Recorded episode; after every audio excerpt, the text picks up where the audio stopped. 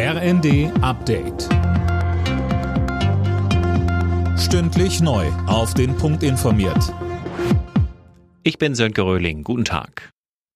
Der Bundestag stimmt heute über eine Reform des Aufenthaltsrechts ab. Für Einwanderer, die schon seit fünf Jahren hier leben, soll es einfacher werden, dauerhaft hierbleiben zu dürfen. Das soll positive Anreize für die Integration setzen.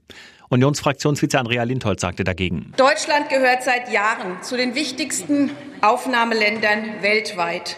Nur die Türkei und Kolumbien beherbergen heute noch mehr Flüchtlinge als wir. Und diese humanitäre Leistung, die lässt sich nicht unbegrenzt ausweiten. Und genau deshalb sollten wir uns auch auf die wirklich Schutzberechtigten fokussieren. Das Pflegesystem in Deutschland steht nach Ansicht des Berufsverbands für Pflegeberufe vor dem Zusammenbruch. Die Verbandsvorsitzende Bienstein fordert im Redaktionsnetzwerk Deutschland grundlegende Reformen. Einen Pflegenotstand wie jetzt habe es in den vergangenen 50 Jahren nicht gegeben.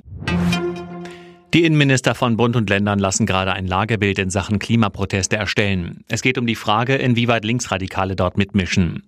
Der Verfassungsschutz soll aber nicht eingeschaltet werden, hat Bayerns Innenminister Hermann gesagt. Im ZDF hat er Bayerns Vorgehen verteidigt, Klimaaktivisten präventiv einzusperren. Und da geht es nicht nur darum, auf der Straße zu kleben, sondern da fanden schwere Hausfriedensbrüche statt.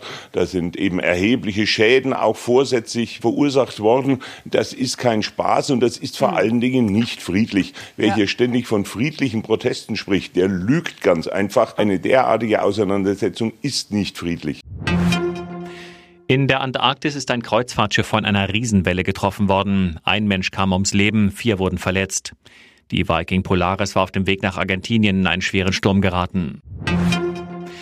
Nach dem Vorrundenaus bei der Fußball-WM tritt das deutsche Team heute die Heimreise an. Die DFB-Auswahl hatte zwar gestern ihr letztes Gruppenspiel gegen Costa Rica 4 zu 2 gewonnen. Durch den Sieg Japans gegen Spanien ist Deutschland aber raus. Alle Nachrichten auf rnd.de